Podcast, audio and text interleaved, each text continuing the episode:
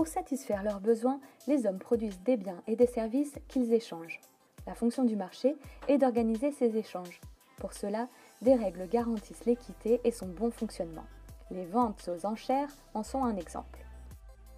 Un marché concurrentiel réunit un grand nombre d'acheteurs et de vendeurs. Mais il existe d'autres structures de marché. Par exemple, avec un seul producteur, on parle de monopole. En présence d'une poignée de producteurs, on parle d'oligopole. Le marché, c'est d'abord une offre et une demande.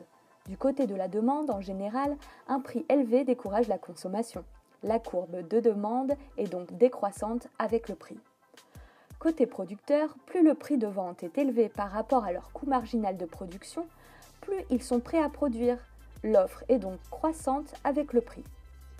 La rencontre de l'offre et de la demande engendre un prix de marché qui égalise les quantités offertes et demandées. Ce prix s'impose à tous les agents. Ils sont preneurs de prix. En théorie, l'échange au prix d'équilibre satisfait tous les agents.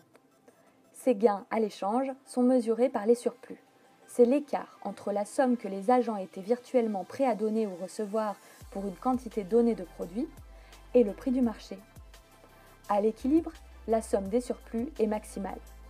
Mais que se passe-t-il en cas de perturbation économique? On observe des déplacements des courbes d'offres et de demande. Premier exemple, la découverte de nouveaux gisements de pétrole. La production augmente, la courbe d'offres se déplace vers la droite et le prix du baril baisse.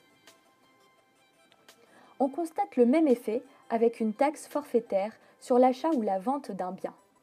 La taxe modifie le prix et la quantité d'équilibre, ce qui était bien l'objectif des pouvoirs publics. Dans la réalité, on rencontre rarement un marché parfaitement concurrentiel. Mais ce modèle théorique nous permet de mieux comprendre les phénomènes économiques.